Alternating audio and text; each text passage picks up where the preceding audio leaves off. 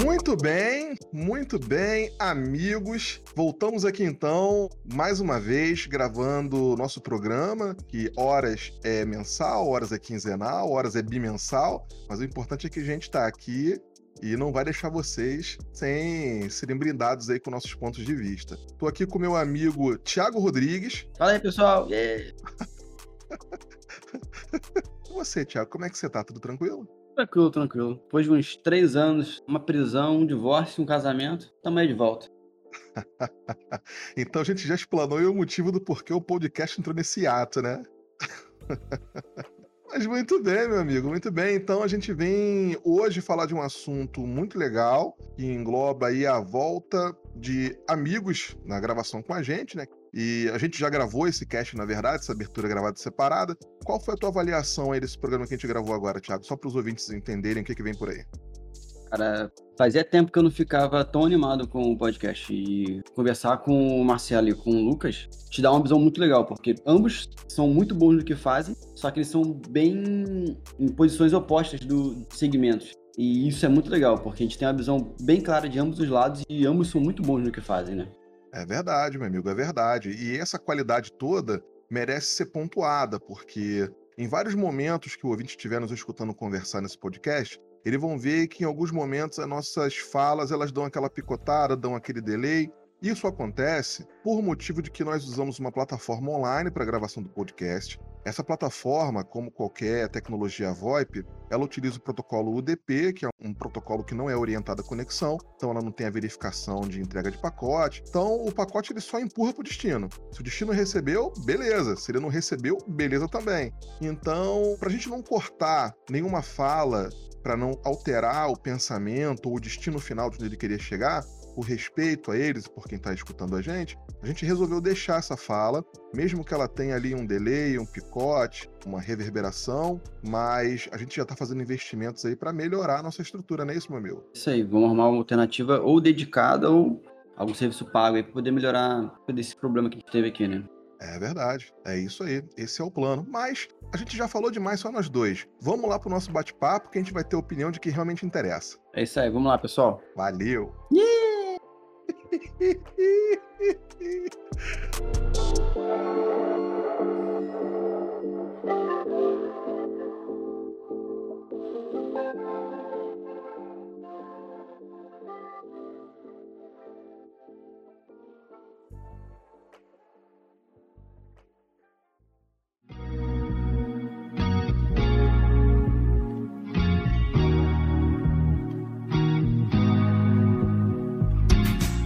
Muito bem, muito bem. Estamos aqui mais uma vez para o segundo ciclo de bate-papo sobre o assunto TI, onde nosso papo sempre transcende aí o assunto propriamente dito. E eu tenho a honra de estar aqui com grandes amigos conversando sobre o assunto que a gente tanto gosta. Eu estou aqui com o Thiago Rodrigues, que é o meu co-apresentador, o outro host da nossa conversa. Estamos aqui com o meu amigo Lucas Pampolha e estamos também com o meu amigo Marcelo Miranda, ambos já figurinhas carimbadas aqui no nosso bate-papo, mas eu queria saber de vocês como é que vocês estão? Como é que vocês passaram esse ano que a gente ficou nesse período sabático sem gravar aí?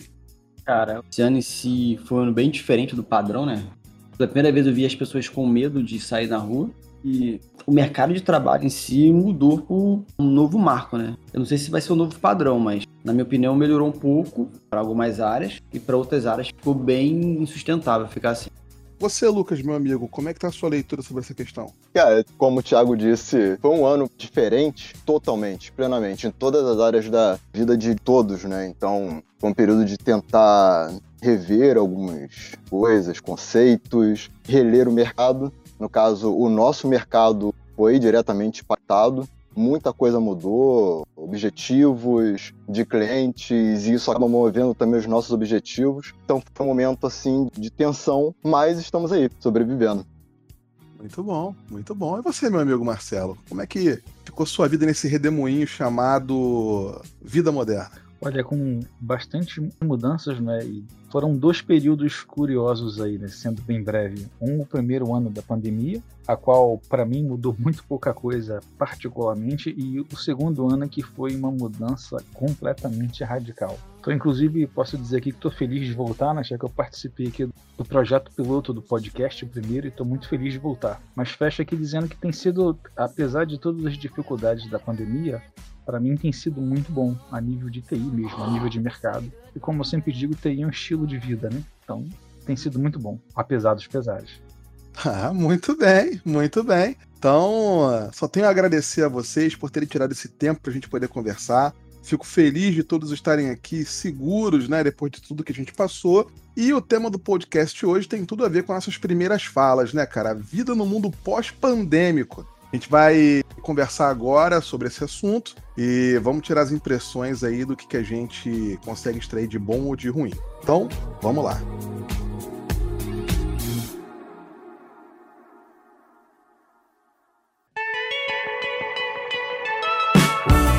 Muito bem, então, meus amigos. Eu vou passar aqui para a primeira pergunta da nossa pauta, que é uma pergunta que a gente já entrou basicamente durante a nossa pequena apresentação, e é como é que tá a vida no dia de hoje, pós pandemia? A gente está vivendo um mundo maluco. A gente teve notícias agora de que um rapaz aqui do Brasil passou para mais de não sei quantas faculdades nos Estados Unidos só porque o cara joga Fortnite. Então, teve a audição com as universidades, cara se enganjou lá, falou bem o inglês, se apresentou, mas isso em contrapartida afeta o nosso desempenho, o nosso ego, a nossa vontade, porque TI é um tipo de coisa que você não pode parar de estudar nunca. Você está sempre estudando. O estudo do TI ele consome boa parte do nosso tempo, do nosso investimento, da nossa grana, né, do tempo que a gente deixa de passar com a nossa família, se divertindo, ou simplesmente no estádio assistindo o nosso time do coração jogar que são coisas simples que a gente tem que abrir mão para continuar disputando páreo a páreo com os outros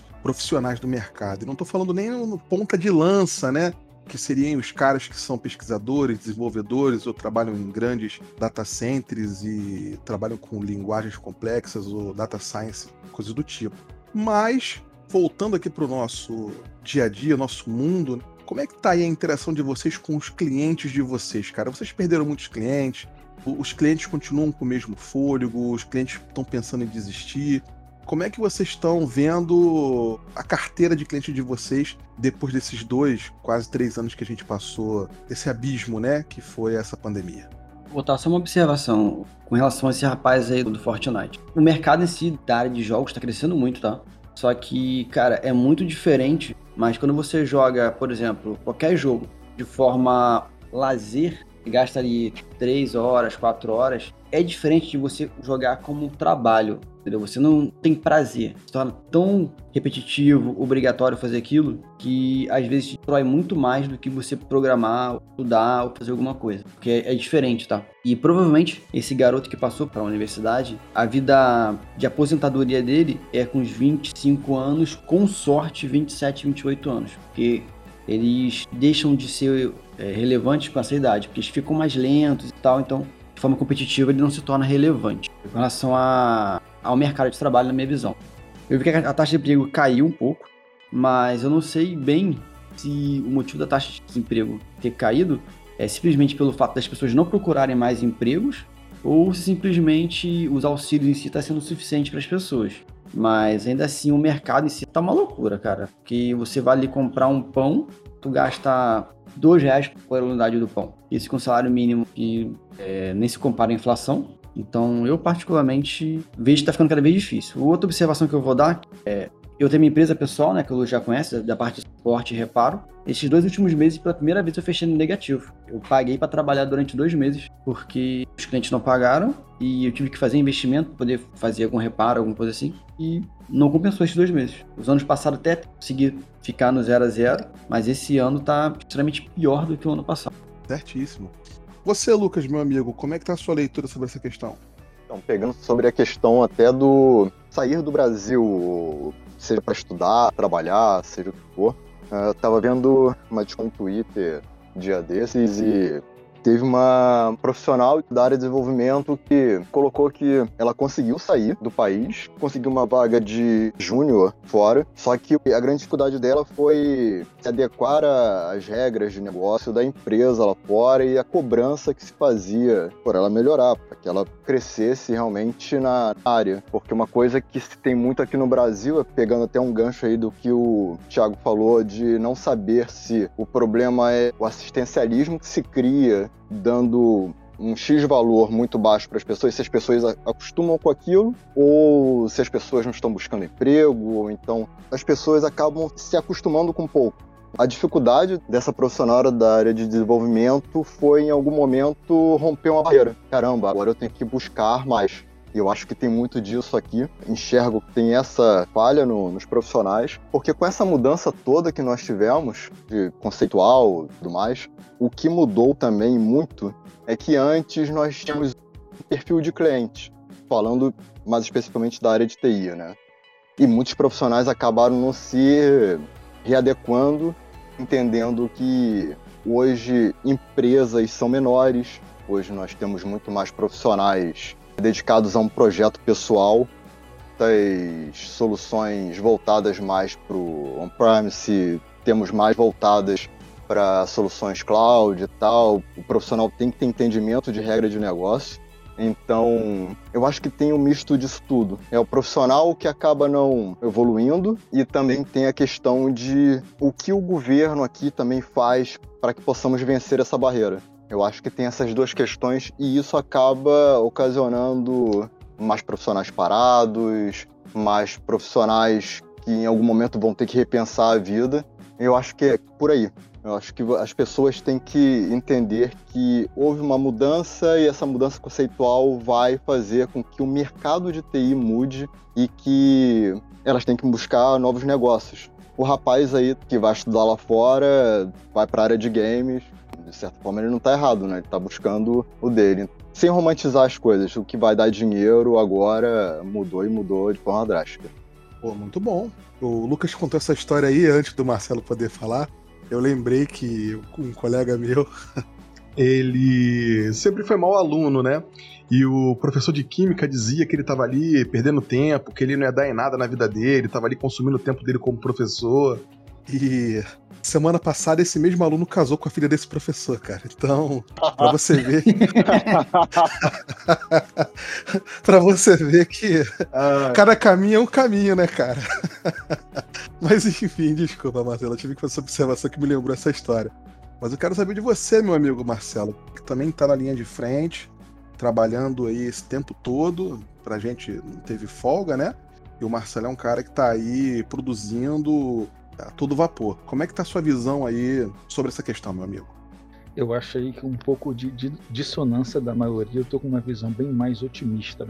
Eu acho que o mercado mudou e, na verdade, embora exista uma questão econômica do país por causa da pandemia que a gente, a gente até entende das dificuldades, mas eu entendo que a área de TI ela nunca deixou de crescer, ela nunca parou em nenhum momento. Você teve sempre uma necessidade de crescimento, tecnologias. A questão é que muitas das vezes a gente estava acostumado a trabalhar da mesma forma, né? E as coisas mudaram. Então é uma questão a gente pensar e se adaptar por exemplo, sempre houve necessidade de especialistas, de pessoas que fossem muito bons em uma determinada área ou outra, ou qualquer área que for, as pessoas que a empresa realmente pudesse contar ou que os clientes, de repente, é, quando eles têm demandas de alto nível. Eu acho que a necessidade de especialistas nessa pandemia, ela aumentou muito. Até porque surgiram uma gama de profissionais novos que vieram da faculdade ou de outros lugares que não têm uma boa qualificação. Então, acho que na pandemia, até por causa do home office e essa necessidade de gente mais qualificada, muitas novas vagas surgiram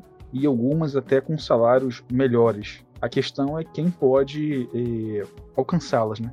Então, assim, eu tive dois períodos na pandemia, como falei até na apresentação. Eu trabalhei numa empresa durante um ano, bem no início da pandemia, e essa empresa era bem desconfiada do home office, então ela fez questão que, que inclusive eu trabalhasse presencialmente. E eu vi nesse começo da pandemia, por exemplo, logo nos primeiros dias, né, a empresa que eu trabalhava demitiu 58 estagiários no primeiro dia. E havia um setor, por exemplo, o setor de suporte, que boa parte era estagiário, Então, aquelas pessoas que eu trabalhava no dia a dia, que eu tomava café, ver todo mundo sendo mandado embora foi uma situação bem ruim. Fora ter que ir presencial, naquele medo né, de pandemia, também foi uma situação bem desagradável. Mas após o primeiro ano, né, é, eu migrei completamente de universo. Fui para uma outra empresa, para uma multinacional. Eu fui contratado por uma empresa de Brasília e atendo um cliente de São Paulo. E eu moro no Rio. Então, assim, meu contexto mudou radicalmente. Eu fui da terra para o céu. Eu acho que é justamente por causa da necessidade de especialistas em determinadas áreas. Eu acho que o mercado está mudando, mas vai sempre haver vagas e boas oportunidades salariais para especialistas. Muitas das pessoas que reclamam, reclamam muito e às vezes até com certa razão, mas quando você pega o currículo delas para ver, você vê que elas não têm especialização. E nem sempre tem um bom perfil no sentido de alguém dedicado. Eu acho que o mercado mudou sim, existem as dificuldades, mas olha, novas grandes oportunidades surgiram também para quem está disposto a se qualificar e abraçar. Então, só uma observação. Eu acompanhei parte do mercado. Realmente, a, a rotatividade de se vou chamar funcionários, que é mais fácil, não determinar, tipo, uma área de desenvolvimento, de porte, de Big Data, que é uma área que está crescendo muito. Mas, exemplo, as áreas mais de base, elas têm uma rotatividade muito alta mesmo. Por quê? Porque são mais fáceis de você arrumar. Mas, cara, o que eu mais vejo são empresas grandes pedindo sênior e, tipo, suplicando para conseguir um, porque não tem. O fato de não ter te dá a vantagem de você barganhar é, melhores salários. Exatamente. Eu tô vendo também pessoas deixando de pegar melhores salários só pelo simples fato de trabalhar de home office ou pelo menos híbrido, que é uma metodologia bem legal agora se vocês me permitem, por exemplo, compartilhar alguma experiência mais aqui, por exemplo, onde eu trabalho, vira e mexe tem muitas vagas. Por exemplo, aqui para setor de monitoramento, para alguém que entenda de ZAB, abriram 11 vagas e eu não tenho quem indicar. Tem gente, por exemplo, aqui, é muita vaga para analista de banco de dados. Eu não tenho quem indicar, já tentei. Até mesmo para minha área de especialização, que é Linux, abriu vaga e eu não tenho quem indicar. Quando eu digo quem indicar, não se trata assim de, de indicar pessoas. Eu tenho um monte de amigo de área de TI desempregado mas quando eu pego o currículo e pergunto, olha, você conhece banco de dados? Ou você conhece realmente Linux? Ou você conhece uma determinada área? E aí você percebe que a pessoa não conhece.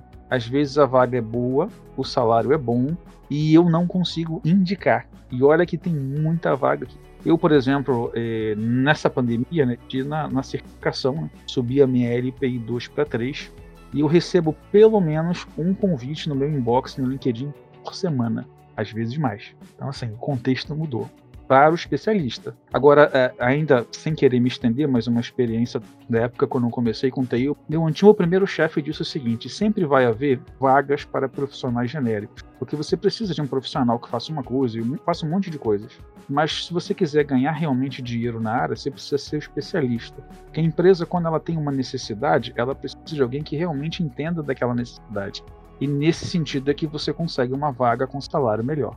Oh, muito bom, muito bom. Fiquei muito feliz desse bate-papo ter saído para esse nicho, porque a gente acabou englobando a segunda parte dessa pergunta, que seria como era trabalhar antes da pandemia e agora. Acho que a gente acabou adentrando aí nesse aspecto e exemplificamos muito bem. E agradeço aí a opinião de vocês. Consegui compreender o que todo mundo falou. Inclusive, fazendo aqui um rápido adendo aqui no que o Thiago mencionou, a gente tem muitas ofertas de vaga. O que a gente tem de repente são salários não muito bons, e isso também pode estar tá, é, afetando o desempenho de quem pretende estudar, continuar seguindo, porque não é uma carreira tão rentável no início.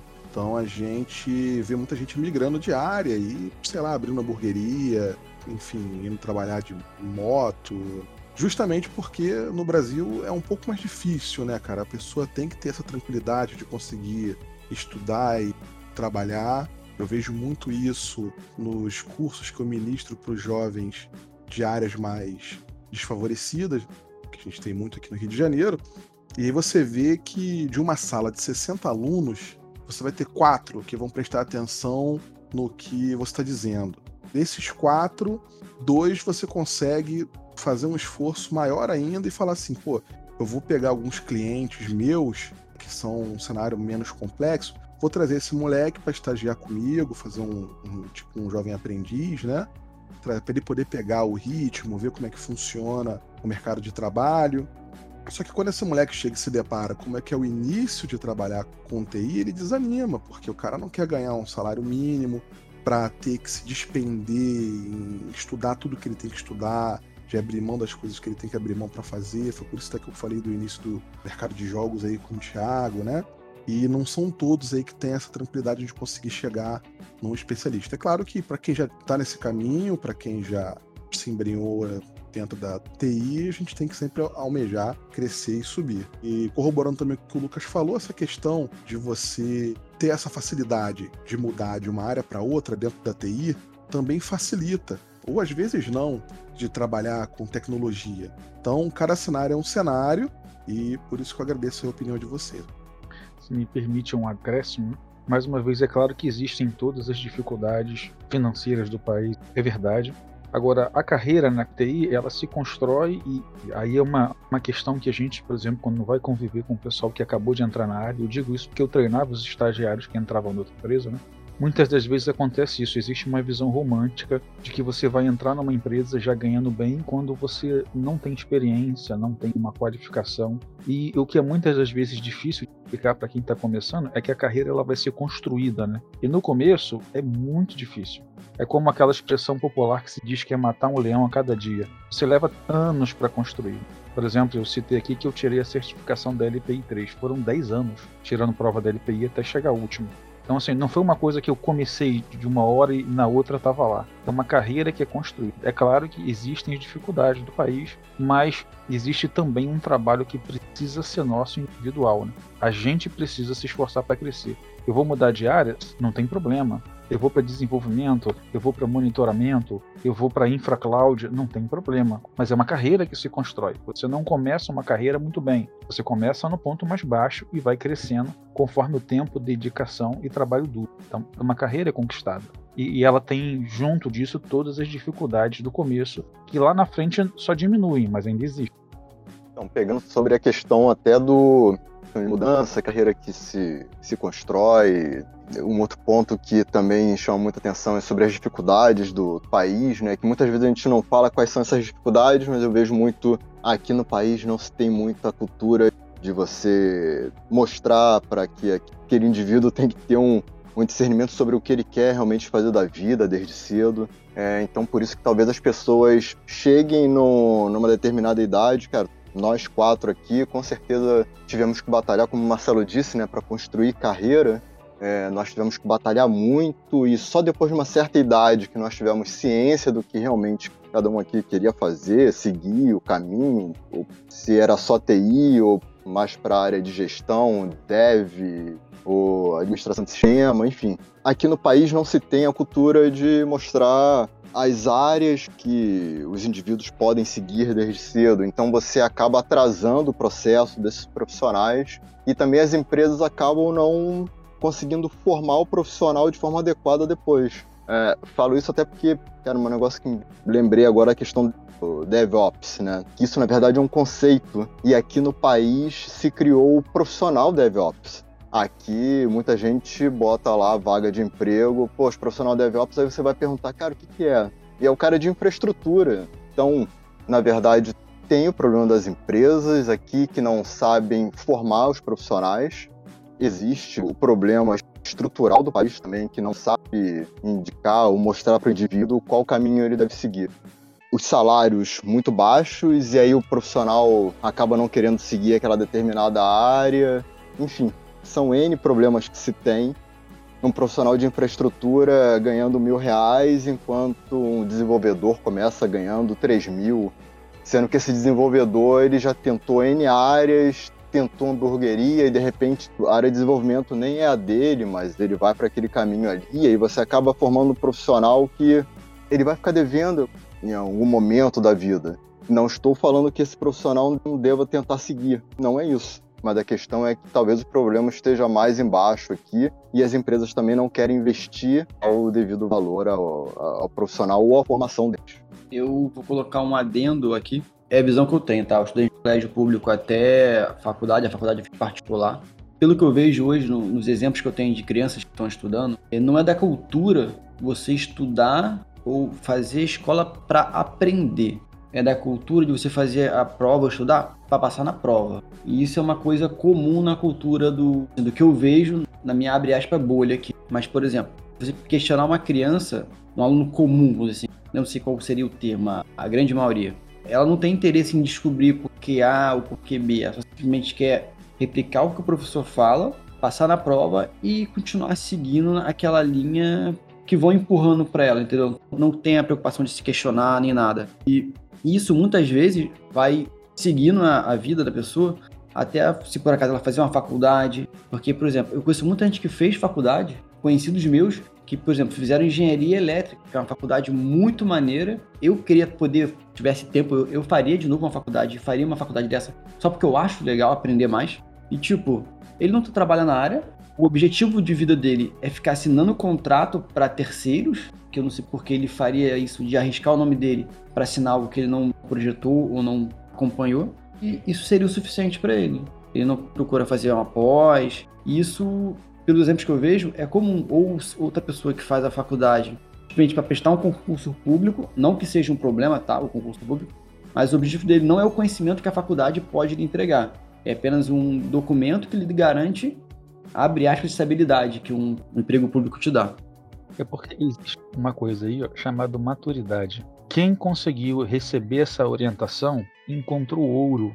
Se você teve alguém que te orientou, que te deu conselhos, que te deu um norte a seguir, olha, vai por aqui, vê se você gosta disso aqui, vê se, por exemplo, você se identifica com essa área. Quem teve isso é um privilegiado. E você pode ter certeza que quem teve foi minoria e algumas dessas pessoas que tiveram isso podem ter aproveitado muito e outras com certeza não aproveitaram. Exato. Mas a maioria de nós, a gente não tem esse privilégio de ter alguém ali. Então a gente amadurece com o tempo, porque você vai vendo as necessidades, por exemplo, você vai vendo que o salário é baixo, então você tem uma família, você casa, você tem filhos e você precisa de mais dinheiro. E a maturidade vai te levar a entender a sua necessidade. Então você mesmo vai traçar seu caminho no sentido de, olha, eu preciso melhorar, eu preciso me especializar, eu preciso mudar.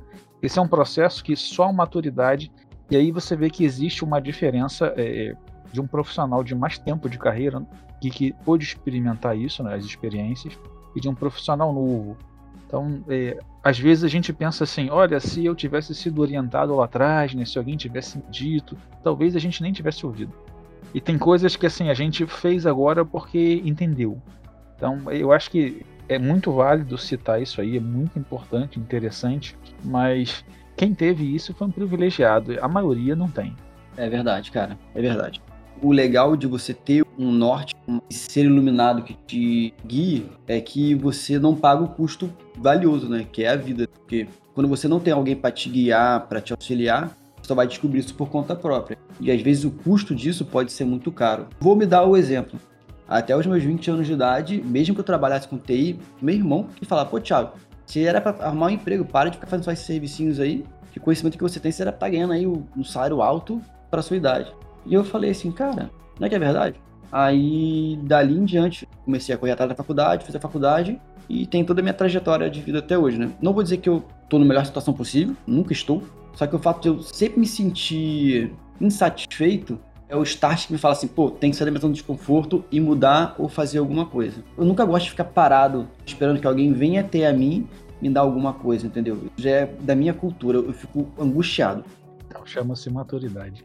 Exato, exato. Só que, por exemplo, se eu tivesse, quando eu era criança, na quinta série lá, por exemplo, alguém que me desse a pincelada de maturidade, é, ou, por exemplo, melhor ainda, desse para as crianças de hoje essa pincelada de maturidade, cara, eu lhe garanto que daqui a 15, 20 anos, a mentalidade da população estaria muito melhor do que é hoje.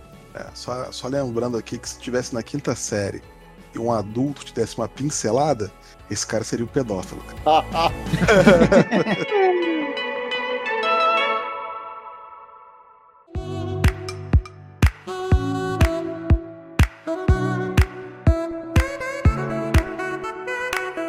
Bom, então, como é que está o investimento aí na vida profissional de vocês? Nesse pós-pandêmico aí, se a gente pode dizer que já é pós, né? Como é que vocês estão é, estudando? Onde é que vocês estão investindo?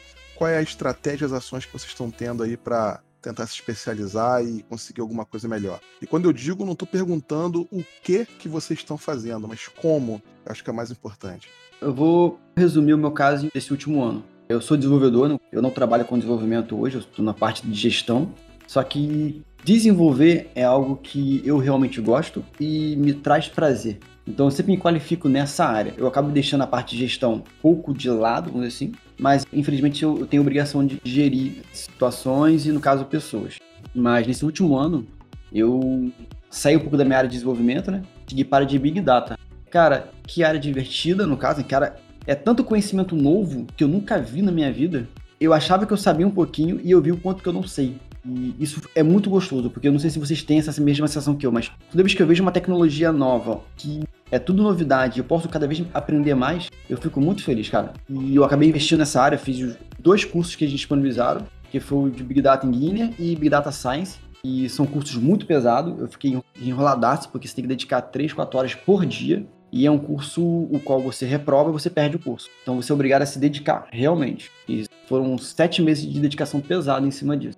E agora eu estou tentando focar na pós-graduação, na mesma área de engenharia de dados, né, de data science. E se Deus quiser, eu vou conseguir fazer essa pós no mês que vem. Tudo correr bem. Pô, show de bola. Show de bola. E você, meu amigo Lucas, o que, que você tem a me dizer aí sobre esse tópico de investimentos, estratégias e ações aí em relação a especialização? Então, no meu caso, eu um pouco na contramão do que o Thiago estava falando, eu saí da parte de gestão, mais a parte administrativa, e para desenvolvimento. Que eu vou falar um negócio aqui que talvez não. Gente, não é que vai acabar, tá? Mas acho que, que para quem trabalha mais com a parte de serviços voltados para aquelas empresas que têm 30, 40 máquinas, sem você ter uma, uma condição de, de calculamento, esse profissional acaba ficando sem ter mercado, porque o mercado muda completamente. Né? Algo voltado mais para cloud, algo voltado mais para web mesmo. E aí eu busquei ter mais entendimento sobre a área de desenvolvimento web, a análise de dados também alguma coisa, mas voltado para desenvolvimento web, cloud e soluções que me façam entender melhor até a, parte do negócio realmente. Então eu me voltei mais para essa área. Legal, legal. E aí, meu amigo Marcelo, você já deu aquela pincelada dizendo que se especializou, né, durante a pandemia com seu certificação, mas qual foi aí o caminho que você seguiu em relação aos seus investimentos estratégias para as ações futuras aí? Bom, na pandemia eu notei, pelo menos em várias empresas, né, que havia uma demanda muito grande para profissionais especializados. Né? Então, assim, a gente precisa realmente investir, porque senão você vai acabar parando no tempo e vai chegar algum momento, principalmente para nós que somos um pouquinho mais velhos, né? Eu não, não tenho mais 20 anos. Quando você tinha 20 anos, você poderia arrumar um emprego de júnior e provavelmente conseguiria.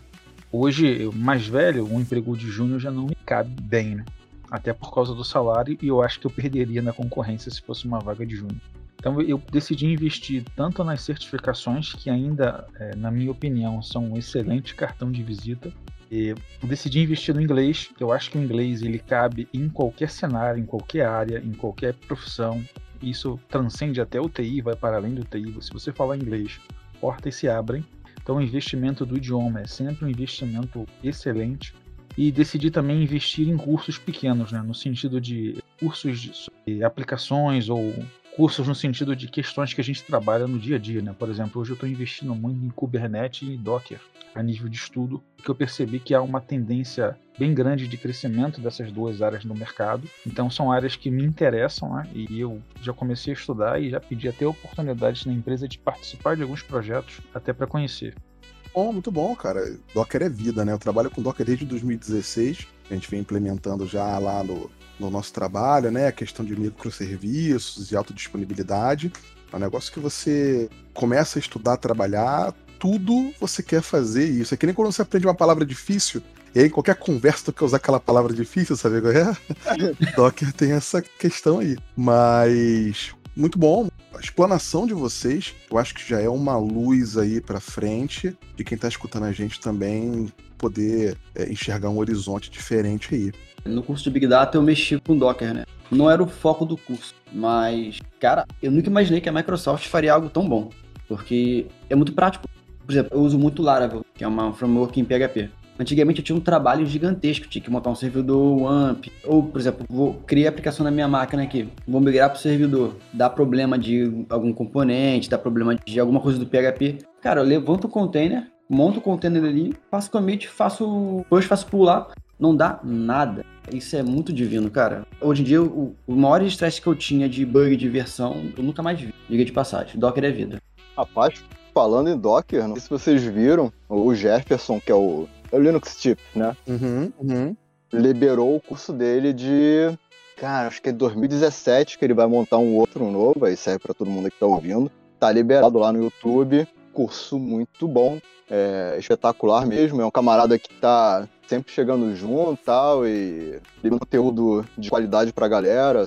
Pô, e agora ele liberou no, no YouTube, tá lá liberado o curso dele de forma gratuita na faixa pra todo mundo. Então, é, vale a pena dar uma olhada. Não, é verdade. O Jefferson, cara, ele é dos meus, né? Ele curte uma cerveja especial, artesanal. Ah, E, cara, foi o primeiro cara do Brasil que eu escutei falar de Podman, né? Que é uma tecnologia aí paralela ao Docker, né? sim. Também muito legal. E ele dá muitos pulos dos gatos em relação a N coisas, como monitoramento, gestão de cluster e nós. Né? Ele tem várias ferramentas lá além do Kubernetes, né? Para gerenciamento e- e orquestramento e monitoramento de containers, né? É, é bem legal, bem legal. Vale a pena se investir nos cursos do Jefferson, como um que o Thiago pode me dizer também aqui, que já é um cara voltado para a área de programação, que é o Guanabara, né, Thiago? O cara também é fera, né? Cara, o Guanabara, eu não fiz o curso de Docker dele. Eu nem sabia que ele tinha. Não, no caso do, do Guanabara, o curso que eu fiz com ele foi de Python, né? Cara, o curso de Python dele. Noção, o primeiro módulo dele, ele nem ensinou condição lógica. Só ensinou coisinhas muito básicas. E eu aprendi coisa pra caralho. Porque ele esmiuça tão bem cada coisa que o principal, pra você aprender a programar, você não tem que só ler, você tem que aplicar. Quanto mais você aplicar, quanto mais você tiver dor de cabeça e errar, mais rápido você aprende, mais rápido você fixa. E, tipo, ele faz tanto isso e ele escalona a, a dificuldade de forma progressiva que o curso dele é excepcional. Eu fiz o módulo 1, tô esperando minha namorada fazer o módulo 1 para eu começar a fazer o módulo 2 para poder auxiliar ela. Porque, cara, o curso dele é excepcional. E se possível, eu vou fazer os outros dele só pelo prazer de fazer, que é muito bom. O Guanabara realmente. Faço o curso do Guanabara, porque a didática dele é sensacional, cara. Os vídeos são um pouco longos, mas vale a pena. É, não. É, é, Vale a pena. vale a pena. Vale a pena.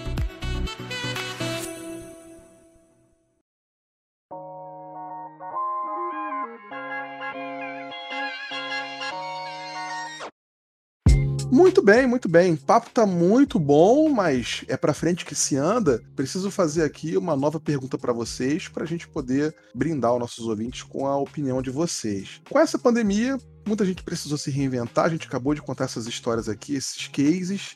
Eu quero saber de vocês o seguinte: como que a gente consegue se virar e se reinventar dentro dessa pandemia? Eu pergunto isso no sentido de como é que vocês veem, como é que vocês percebem esses novos cenários de oportunidade de negócio? Vocês estão ligados na rede social, vocês têm um networking bom, vocês estão correndo atrás de trending topics dentro da área de TI para vocês poderem perceberem isso e irem estudando e, se especializando nessas ramificações, nessas direções. E eu queria saber também quais são os vilões dentro desse cenário, em contrapartida da primeira parte da pergunta. Porque enquanto a gente tem aí essa questão de aprender como o mercado está se comportando para a gente saber para onde a gente vai correr, também saber quais são os vilões desse novo cenário, né? Porque toda especialização tem um custo, tem seus empecilhos. Como é que é a estratégia que vocês estão usando? Vocês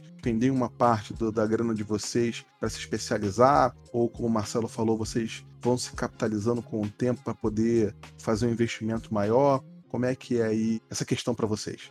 Para acompanhar o que, que eu vou seguir, depende de duas condições. Primeiro, na parte de investimentos e curso, oportunidade. Muitos cursos bons, eles são gratuitos. Por exemplo, a XP agora abriu uma universidade que é gratuita. Se quiser se inscrever lá, você pode fazer a faculdade. Só tem que passar na prova, entendeu? Só que com relação aos meus clientes, eu analiso com base em demanda. Se a demanda que eu tiver para fazer, a aquisição de um equipamento compensar nem que seja 30% do valor do serviço, eu vou e faço a aquisição do equipamento. Essa é a forma que eu sigo para minha empresa pessoal de reparos. E como falei, para o curso, para a educação em si, eu vejo oportunidade. Como a gente já falou, eu estou seguindo na oportunidade da pós, porque eu quero fazer uma pós e estou negociando com o meu atual emprego para que eles arquem com as despesas da mensalidade. E então, se eles arcarem com a mensalidade, eu vou seguir nessa pós e não irei fazer os cursos. Caso não, aí eu vou fazer os cursos que já estou previsto. Seria o de Big Data Administrator, que é o que eu queria fazer. Deve abrir vaga daqui a algumas semanas. Então, estou seguindo nessa linha. Oportunidade e necessidade, basicamente. Não, beleza. Mas e na parte de grana? Como é que você está fazendo aí para conseguir é, se capitalizar e investir em conhecimento? Olha, eu não sou um bom exemplo nisso. Que eu tenho três segmentos de investimento, né? Tenho que investir em investimentos mesmo, eu invisto na bolsa e tal. Já perdi bastante dinheiro, diga de passagem, que a economia não está me auxiliando. Eu tenho que investir no meu conhecimento e eu tenho que investir em equipamentos para atender algumas demandas dos meus clientes. Às vezes, esses equipamentos são caros, então eu tenho que realocar dinheiro de uma coisa para outra. Ultimamente, cara, comprar curso ou fazer alguma coisa não é nenhum problema. O problema é você ter tempo para dar atenção para eles. Que eu sou do tipo que se eu estou fazendo curso de, sei lá, por exemplo, o curso do Python de Guanabara, que a gente já falou mais cedo, eu vou me dedicar a fazer o curso, a aprender tudo que ele puder me ensinar. Tô assim. Eu não gosto de só ficar dando play no vídeo, sentado assistindo e é isso aí, entendeu? Até no curso de Big Data que eu fazia, eu executava todos os comandos que o professor falava, eu fazia todos os exercícios. E, por exemplo, a aula tinha 10 minutos. O exercício levava papo de uma hora para fazer. Então, às vezes, eu gastava mais tempo no exercício porque eu tinha que ver o que ele ensinou, aprender uma coisa terceira, e você escalando o conhecimento de forma que, quando você terminava o exercício, você estava basicamente apto para executar aquela função que ele te ensinou. Beleza, beleza. E você, meu amigo Lucas, te faço a mesma pergunta dividida em duas partes. A primeira dizendo aonde que você capta a informação, para que lado seguir, quais são aí as consultas que você faz, você fica ligado em rede social para saber o que está emergindo, explodindo, você tem uma mídia especializada que você consulta, você tem um networking, a conversa do bate-papo, e como que você está se capitalizando, né? Como é que você está investindo? Junto isso também vem os utensílios, né? E a estratégia que você está usando para conseguir alcançar esses objetivos, meu irmão. Você consegue responder para gente? Sim, sim. Sobre a questão de definir, né, para qual lado seguir e tal. Pensando em mim, primeiramente, como profissional, acabo pegando as necessidades dos clientes e através de, de redes sociais, pesquisando, porque na verdade quem vai te encaminhar é o, é o mercado, né? Ele que vai te mostrar, poxa, ó, segue por aqui, porque por outro caminho você não vai, vai obter êxito. Infelizmente, as coisas às vezes andam assim. Então, buscando informações dos clientes e aí defino assim, uma meta, um caminho a seguir. A questão de investimento, fiz a pós, voltado para a área de web, e venho também buscando muito conhecimento. Por exemplo, tem essa questão da Linux Tips, tem outros cursos de muita qualidade, o Guanabara. Sempre assisto alguma coisa que ali você acaba consumindo material de qualidade. Para quem vai iniciar a, a caminhada, não se preocupem muito. Eu sei que é difícil, porque às vezes a família precisa e tem a questão da necessidade da grana e não dá para romantizar muito mas não se preocupem muito com o produto final. Se preocupem mais com o processo. Como o Thiago disse, tem muito curso muito bacana de forma gratuita aí na, na web. Então, basta procurar um pouquinho, ver o que realmente agrada e por qual caminho quer seguir, tentar se especializar e em algum momento você vai conseguir absorver alguma coisa. E aí até para o mercado também, de repente vão surgir ideias você vai ter aquela sacada de um projeto bacana, de repente, naquilo que você está estudando. É, o Thiago falou sobre faculdade, cara, tem a 42 Rio, que é muito bacana, oferece curso gratuito, é presencial. Para quem tem dificuldade de locomoção e tal, no Rio, mas para quem não tem, cara, vale a pena, faz uma provinha lá e é, aplicar e, e tentar sair na frente. Muito bom, muito bom, muito bom. É, você pode não ter percebido, cara, mas você acabou de parafrasear aí o filósofo chinês Lao Tse, dizendo que a jornada é mais importante do que o destino, pô. Ah, faz então. Filosófico. Ah, então. Outro nível, hein? Tá levando, hein?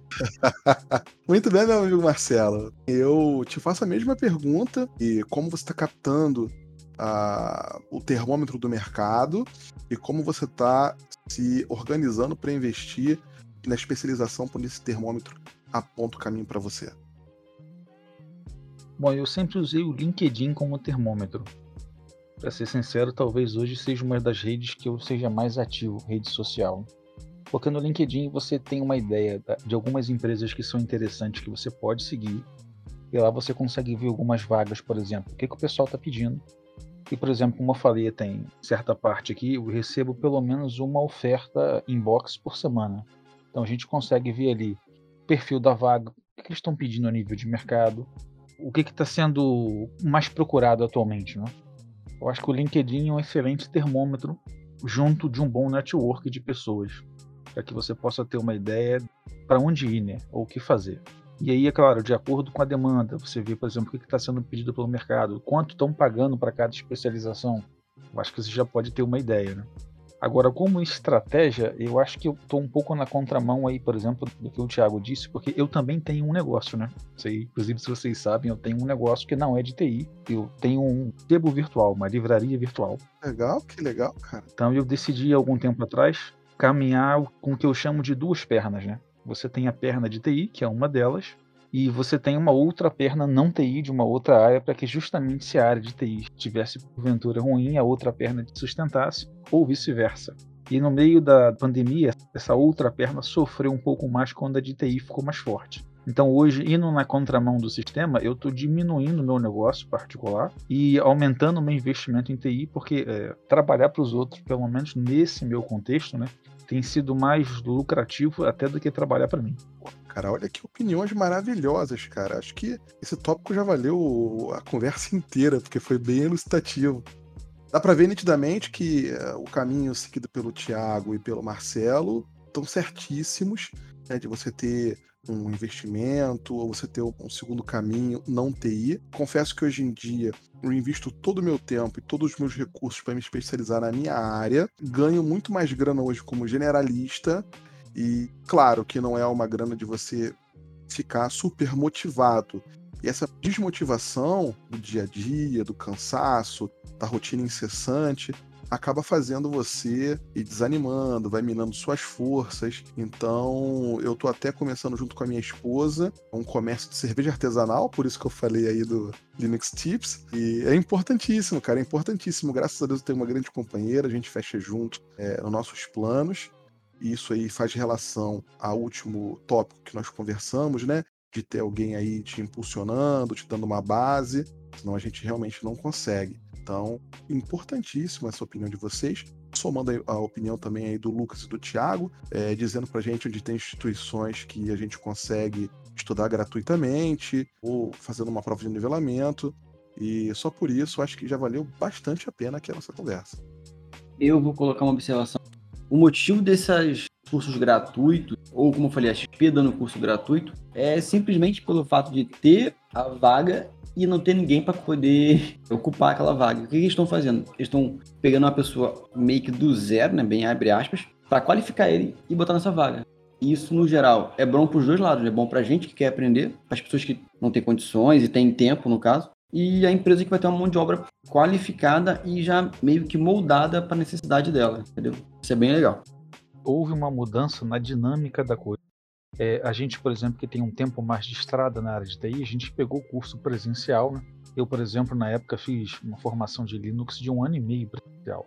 Então, hoje, por exemplo, a coisa avançou tanto que você tem plataformas como o Demai, né, outras que você encontra cursos a valores bem populares. Né? Então, só não estuda quem não quer, nesse, nesse sentido de valores populares. Né?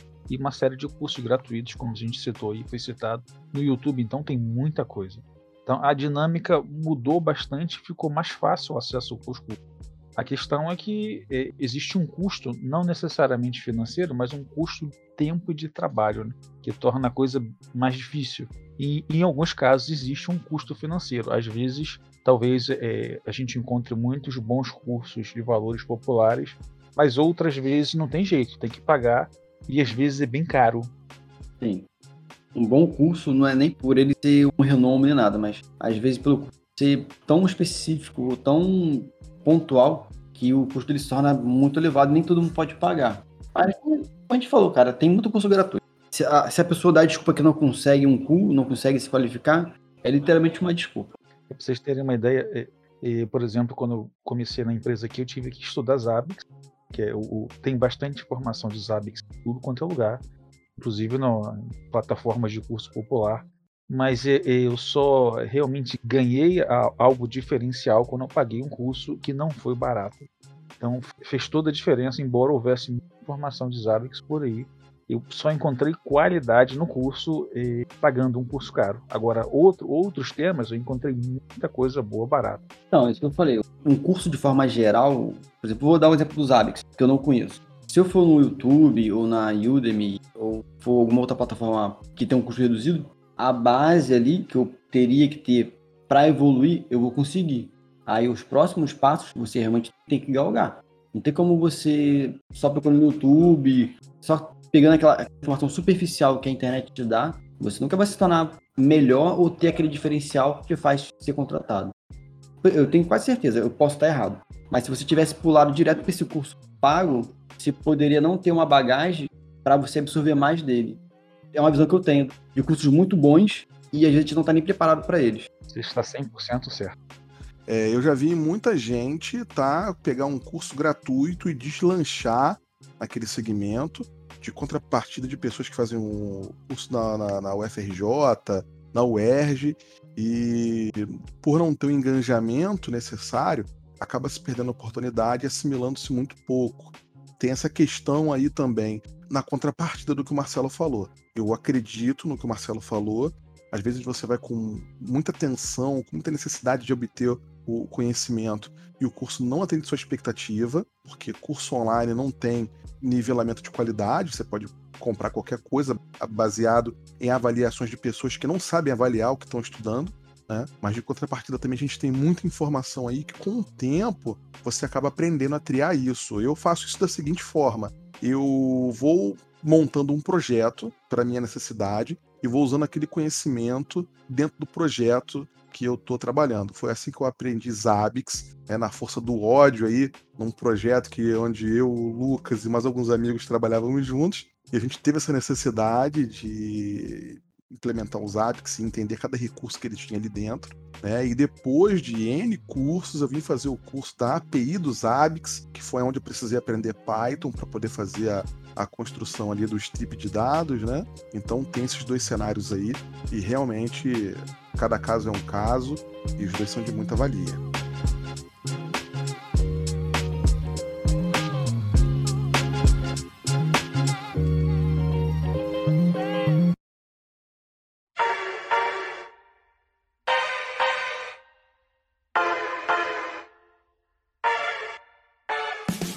Bom, eu quero aproveitar aqui para perguntar o seguinte: a gente está falando de estudar, a gente está falando de método de estudar, mas uma coisa que a gente não está dizendo, que seria interessante para quem está escutando, é o seguinte: logicamente a gente está trabalhando muito mais remoto do que presencialmente. A gente ainda trabalha presencialmente. Mas eu queria saber se vocês podem indicar aí as ferramentas que vocês trabalham que, por exemplo, o seu cliente ele abre chamado via GLPI para você atender ele antes de você trabalhar na demanda desse cara, ele abre lá via e-mail, via chamado.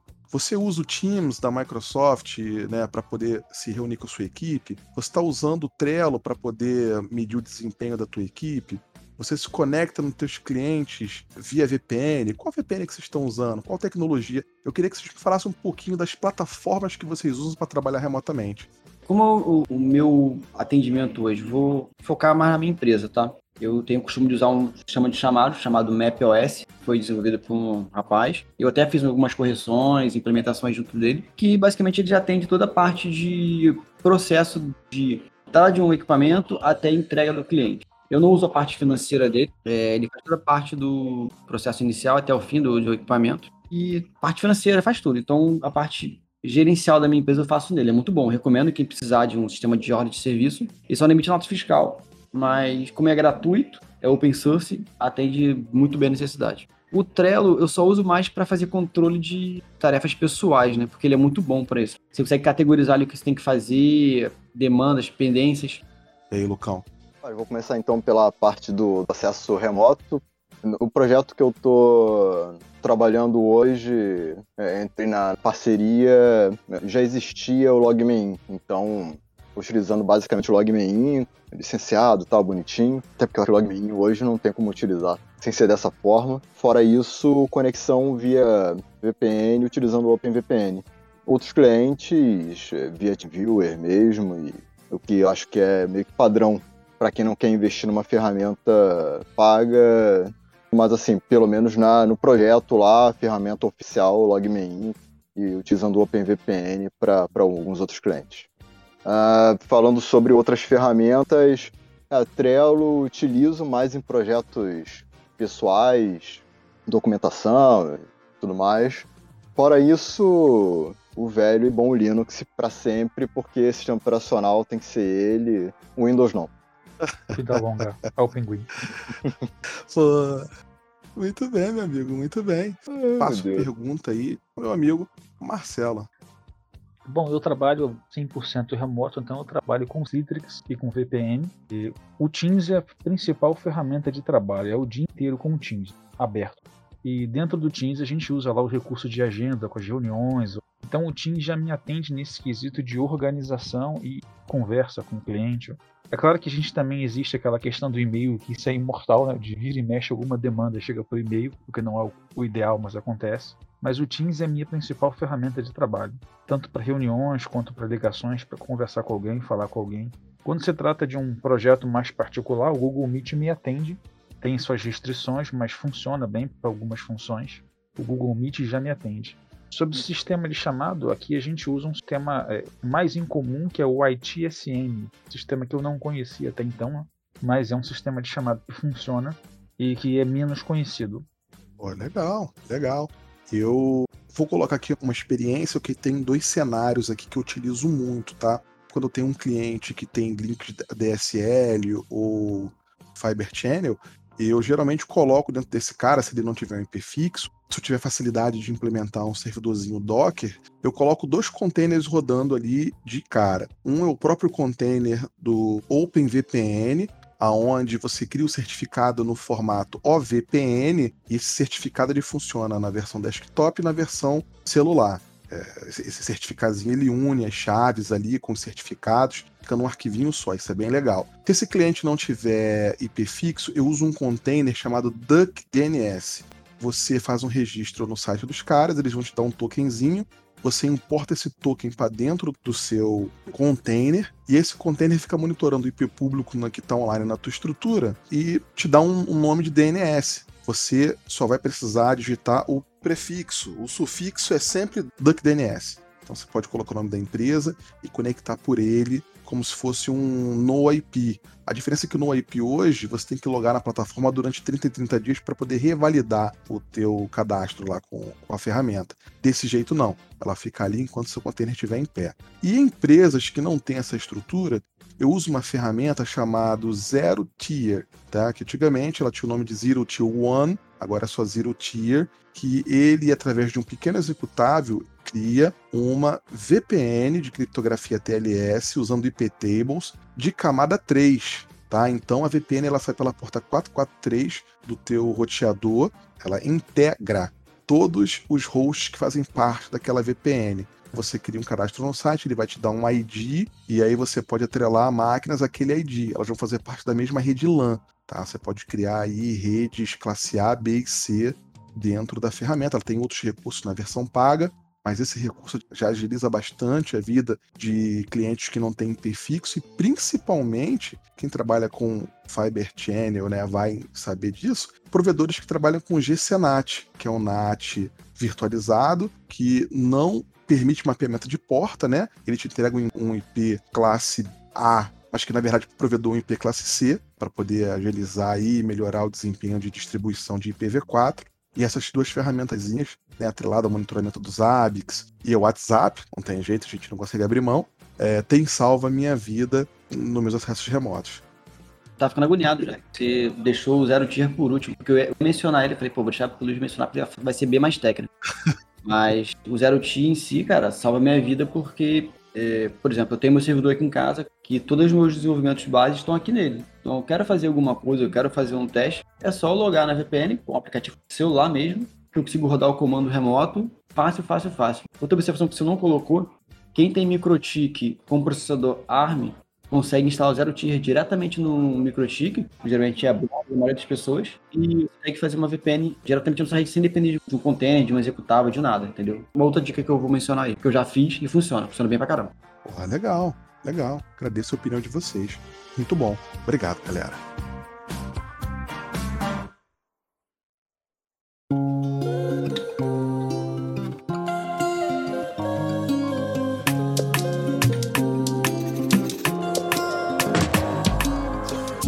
Bem.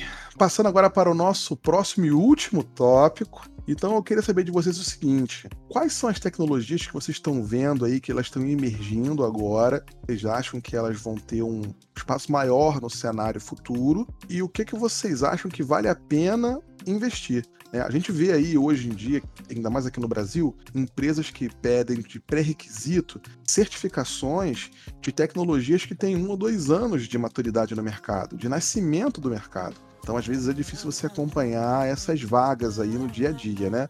Mas a gente vê coisas bem maduras, né? Como o Docker, como o Zabbix, como coisas que são relativamente mais novas. E qual é a visão de vocês sobre essas ou outras tecnologias, né? Na visão de vocês, o que está surgindo na área de desenvolvimento, na área de gestão, na área de infra. E o que, que vocês indicam a galera poder focar no futuro? Olha, eu não sou futurologista, não.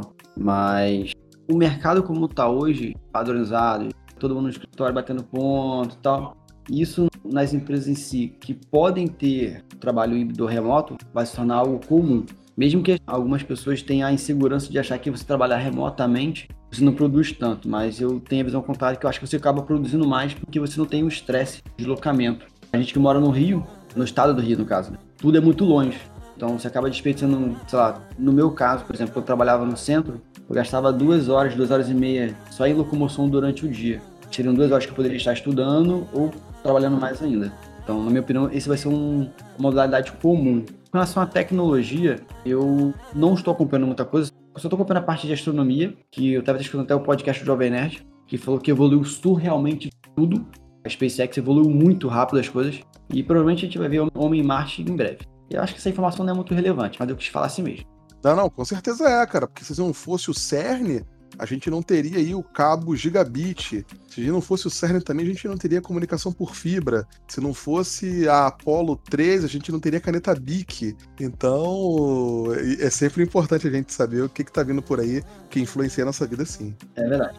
A evolução é tá surreal, cara. Porque, por exemplo, antigamente, vou usar a NASA em si. Eu já fui lá, já vi Apolo, é lindo aquilo ali, cara, é lindo, é lindo. É, é uma experiência única, se vocês puderem vocês vão. E você vê, ali é época de 1960, a, os processadores eram feitos costurados à mão. E tipo, aquilo ali levou o homem à lua. Só que, mesmo assim, a tecnologia aeroespacial, no caso, era muito cara e não era muito lucrativa. A SpaceX está fazendo isso se tornar lucrativo.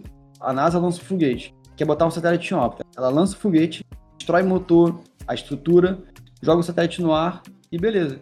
Isso quando não falha, explode tudo. A SpaceX não. Ela lança os motores, bota o objeto em órbita, ou onde que for, volta com os motores para a Terra, 20, 24 dias está pronto de novo para ser reutilizado. Olha a quantidade de, de grana que você economiza com isso, porque basicamente só gasta propelente. Daqui a pouco, cara, vai ser tão barato você botar coisas no espaço que, por exemplo, a minha empresazinha de, sei lá, de agronomia, precisa de monitoramento full time da minha região. Vai se tornar viável. Hoje não é, mas daqui a alguns anos isso vai ser viável. E vai mudar totalmente a tecnologia de agricultura, de monitoramento de desastre. Cara, é, sei lá, fico todo animado quando vejo essas coisas. Muito bom, meu amigo. Muito bom. Agradeço a sua opinião. Mas agora eu quero saber do nosso amigo Lucas Pampolha o que que ele tem visto aí explodindo. Né? E quando eu falo visto explodindo, eu não estou dizendo de previsões no futuro que isso pode ou não ser, mas que hoje em dia já está bem requisitado no mercado. E dessas tecnologias que são bem requisitadas, muitas são novas. O que, que ele acha nesse cenário que vale a pena estudar para o futuro? Ah, rapaz, como foi dito antes, né, outros momentos, a questão de estudar Docker, Kubernetes, soluções cloud, seja AWS, Oracle, G-Cloud, eh, essas soluções tendem a dominar realmente, até porque as novas soluções têm sido desenvolvidas em cima dessas estruturas, dessas plataformas. Então, estudar isso análise de dados, cara, é muito importante hoje você seguir essa área, porque no futuro bem próximo vai estar tá pagando aí altos salários e quem começar agora, quando chega a sênior, depois de. Aqui no Brasil é tipo, depois de dois, três anos, chegando a sênior, cara, são salários de mais de 10 mil reais. Então, acho que é um caminho bacana. E as linguagens de programação Cara, tem surgido muita coisa bacana de bibliotecas. Por exemplo, para JavaScript tem surgido, tem o React, tem Node, não que sejam tão novas, mas, cara, tem surgido muita vaga aí no mercado. Python também, o pessoal busca bastante. O Thiago está falando que está estudando, imagino que seja por muitas empresas aplicarem de forma paralela ali com a ciência de dados. E, assim, tem muita coisa, mas seria essas áreas aí, acho que quem começar por elas vai estar tá começando bem. Realmente, a, a área de Big Data, como o Python é uma linguagem, tem basicamente tudo para isso. Se você botar um pipe install, fazer café, e baixa uma biblioteca fazer café. Então, realmente, o Python com a área de Big Data ele é muito bom para quase tudo. No curso que eu fiz, basicamente usei Python para quase tudo, só que teve um modo que eles usaram Java, porque Java para coisas mais pesadas ele acaba se comportando um pouquinho melhor, por aquilo que pareça. Naquele ambiente em questão, tá? Eu não sei se é todos os casos. Como tô, meu conhecimento é bem superficial, não posso dar uma, uma aval final sobre isso. Eu não vou dizer que é a minha linguagem preferida. A minha linguagem preferida é que eu mais domino, que é o PHP. Mas Python, cara, eu, qualquer coisa de automação, faço em Python. A, a análise strip de dados raiz mesmo é com Excel, não tem jeito. Quer tomar um banho?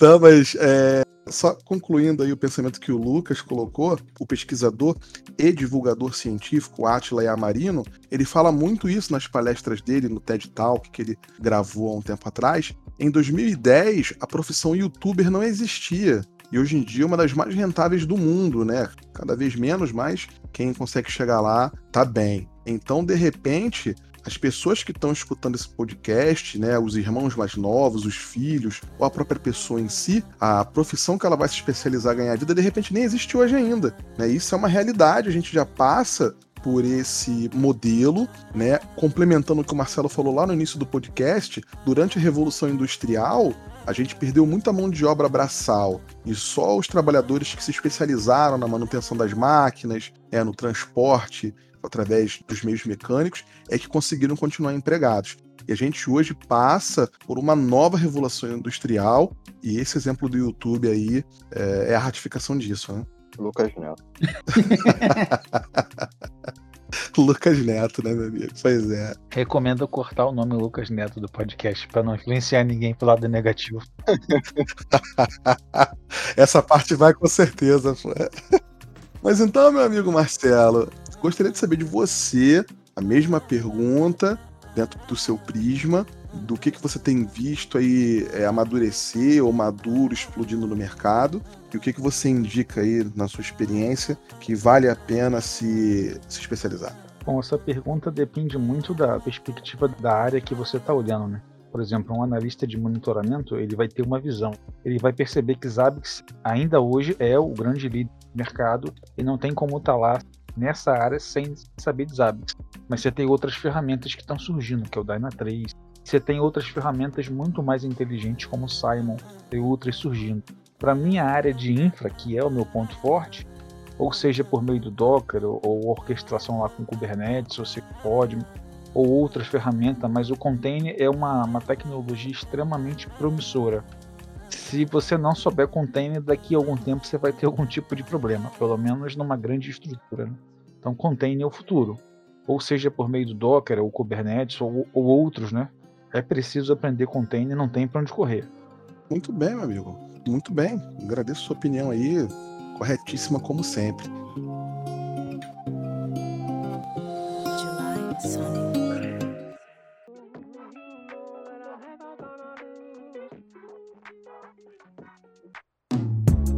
Bom, com essa série de questionários que nós fizemos hoje aqui, onde a gente conseguiu desenvolver essas pautas, a gente chegou aqui no final da nossa última pergunta. Eu gostaria de saber se vocês, meus amigos, têm alguma consideração final a se fazer e abro o espaço para vocês indicarem aí é, as suas plataformas, seus serviços, é, os projetos que vocês estão trabalhando, para quem estiver escutando aí de repente tenha o interesse de conhecer ou requisitar, que eles tenham essa facilidade. Então, por favor eu só vou botar um adendo. Uma outra coisa que eu tenho dificuldade, mas eu tô aprendendo a entender a lógica como funciona, é uma coisa chamada regex, que é aquela sintaxe de busca.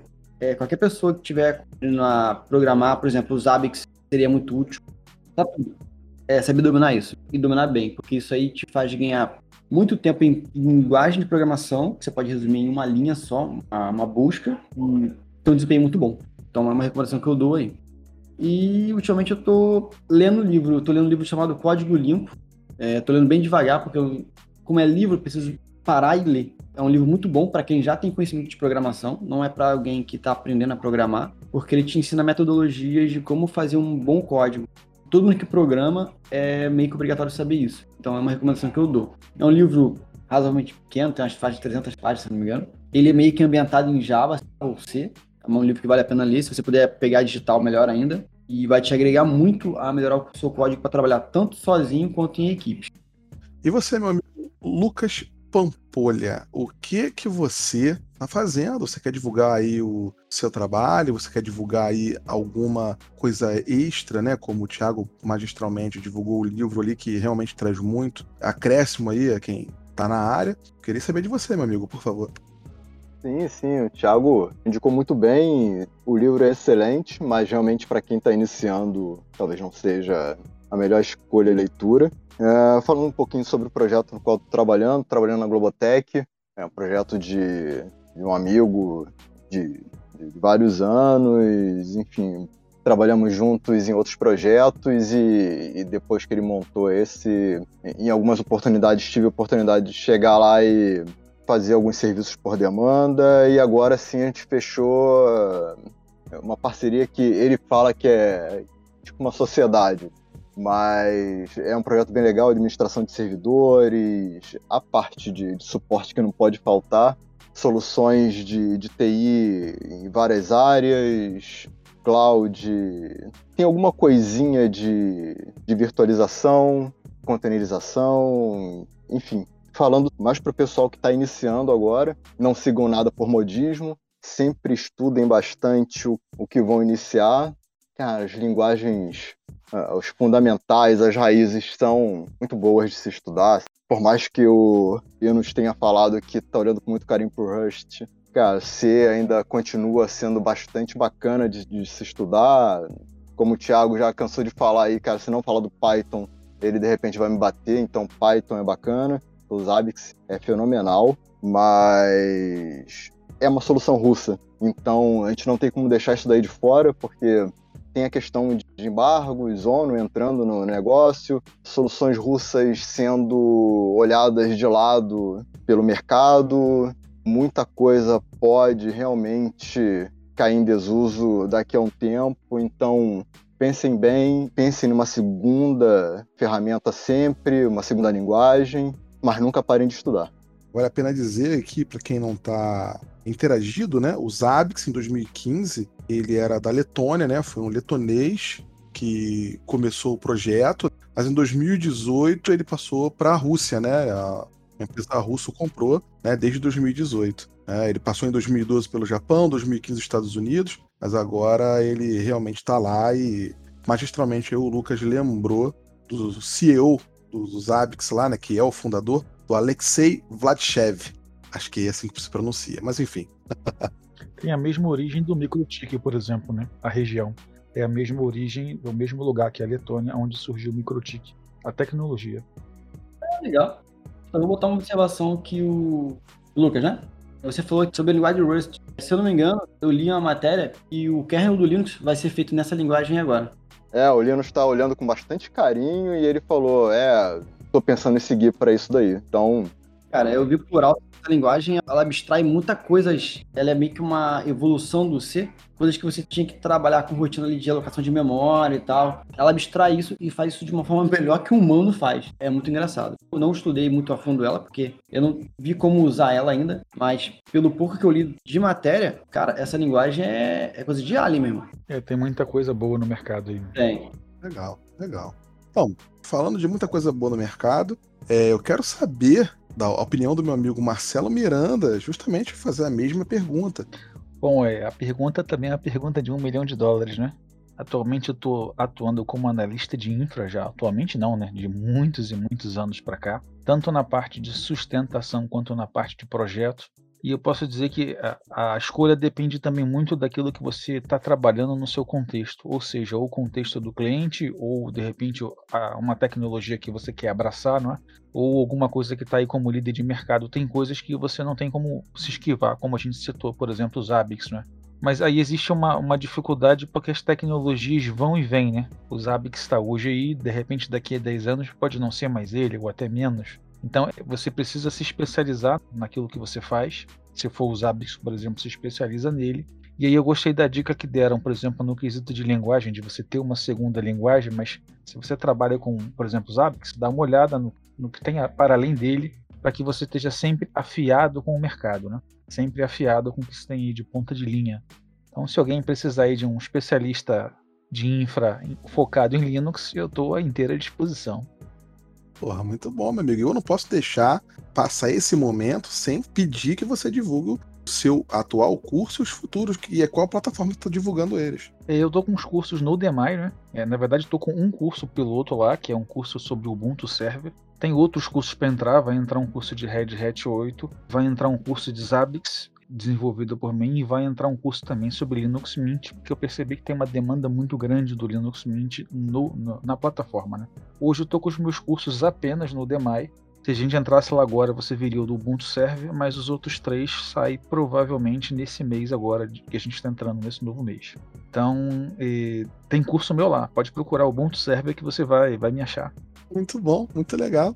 Bom, então, brindado pelo oi, seguido de seis is da minha esposa me esperando para jantar, eu agradeço a presença de vocês. Mesmo todos estando cansados, atarefados, tirou esse momento aqui para a gente poder bater esse papo, deixar registrado aqui nosso pensamento, nossa ideia para a posteridade e deixar o convite aberto para voltarem mais vezes, como disse aqui o nosso amigo, né, parafraseando, pela pincelada de conhecimento que absorvemos aqui agora. Cara, eu agradeço muito. Eu tô quase na mesma situação do Luiz, que tem a minha, minha esposa me olhando com cara feia aqui atrás já. Cara, eu, eu aprendi, nessas quase duas horas, eu aprendi mais do que aprendi na semana inteira. Dia de passagem.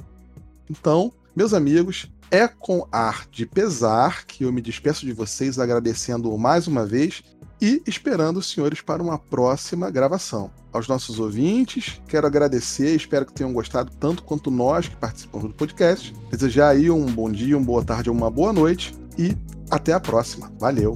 Isso aí, beijo na bunda de vocês.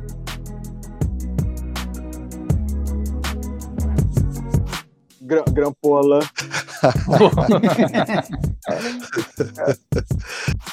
Pô.